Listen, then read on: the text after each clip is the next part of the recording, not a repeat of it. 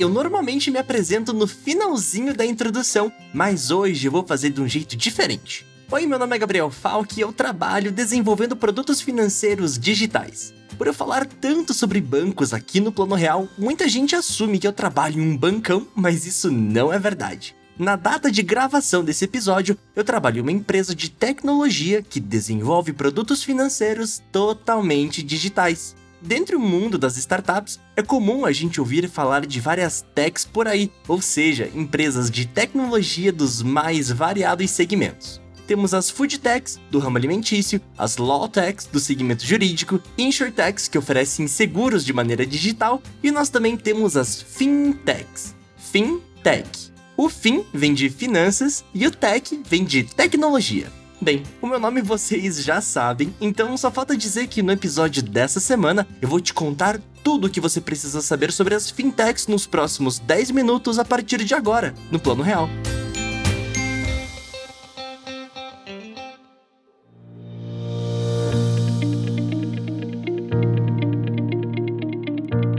Palavra fintech, para variar, foi importada da gringa. Fintech é uma abreviação das palavras Financial Technology, que traduzindo livremente fica algo como tecnologia financeira. Esse termo se popularizou bastante nas últimas décadas, considerando o aumento do número de startups que surgiram não só no Brasil, mas ao redor do mundo. Falar de fintech sem falar de startup é um desafio, por isso decidi usar um minutinho desse episódio para te explicar o que, que são as startups.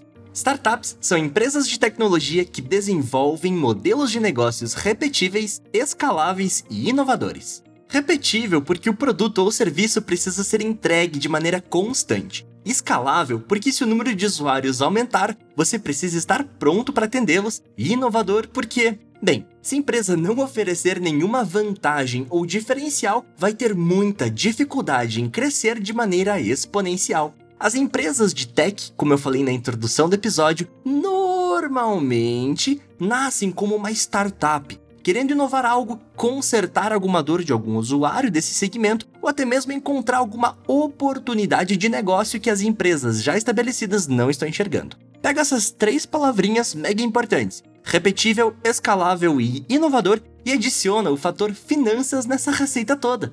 Você tem uma empresa de tecnologia querendo resolver alguma dor ou criar alguma solução inovadora no segmento de finanças. Com vocês, temos o conceito de uma fintech.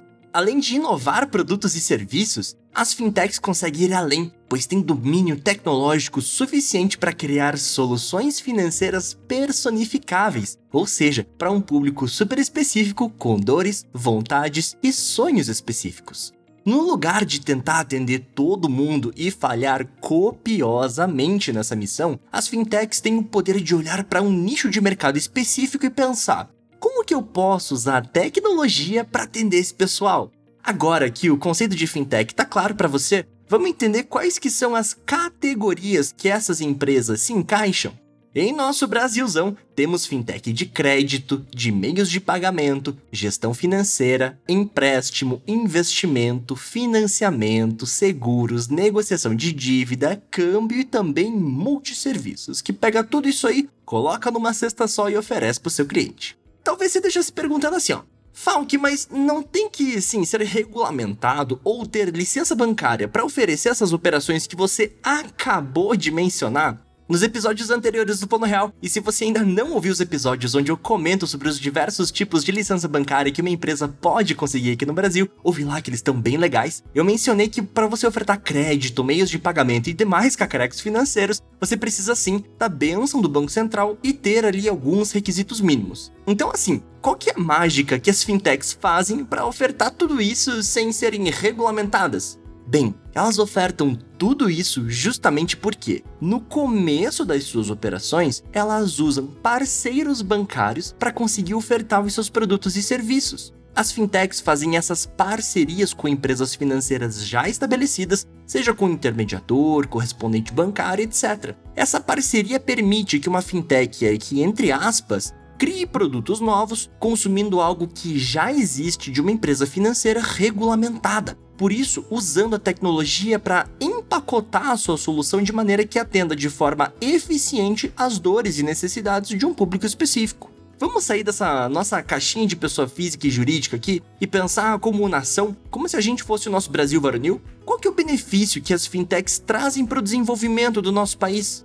Olha, a lista é francamente longa, mas eu prometo não me alongar para respeitar os nossos 10 minutinhos semanais. As fintechs têm poder de aumentar a eficiência e a concorrência em diversos mercados, principalmente o de crédito. O Banco Central libera anualmente o relatório de economia bancária. E lá você consegue perceber o quão concentrado esse mercado.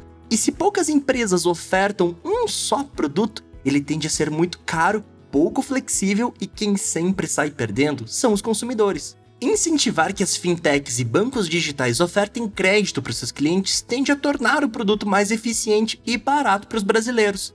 A entrada de empresas que já nascem tecnológicas permitem que sejam desenvolvidas experiências financeiras mais otimizadas que a de bancos tradicionais, o que reduz a burocracia e aumenta a velocidade e eficiência em diversos mercados. As fintechs foram responsáveis pela mudança de mentalidade do brasileiro, onde o seu banco precisa estar dentro do seu bolso e não em uma esquina com porta giratória. Eu sempre falo que o sonho de uma startup é efetivamente deixar de ser uma startup. Crescer e amadurecer seu modelo de negócio é algo incrivelmente difícil de ser alcançado, e ultrapassar essa barreira deve ser muito comemorado. Quando fintechs crescem, o caminho natural desse amadurecimento é elas atingirem um tamanho tão grande que não compensa mais depender de parceiros bancários, pois produtos ficam caros e a competição cada vez mais acirrada.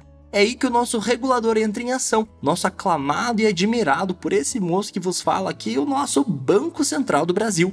O Bacen estabelece que, a partir de determinado volume processado ou contas ativas, essa fintech precisa passar obrigatoriamente por uma regulamentação, e é através desse processo que as empresas passam a integrar o nosso sistema financeiro nacional. E com isso, eles podem criar produtos financeiros de maneira autônoma, sem precisar mais de parceiros bancários, como eu comentei no comecinho do episódio. Um detalhe que, não é toda fintech que atinge de forma fácil esse volume, pois muitas delas continuam por muitos e muitos anos usando produtos bancários dos bancões e não tem problema nenhum nisso aí.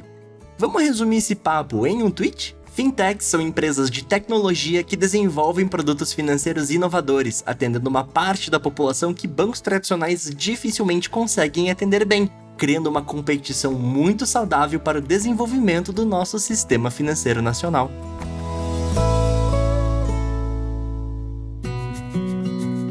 O Plano Real dessa semana vai ficando por aqui, porém tô sempre falando sobre o mercado de meio de pagamento lá no meu LinkedIn. É só procurar por Gabriel Falk, clicar em seguir ou mandar um e-mail para falecom@gabrielfalk.com.br. Se você curtiu o episódio, comenta e compartilha, pois ajuda demais a divulgar esse conteúdo que eu produzo com tanto carinho. Te encontro no próximo episódio e até a próxima.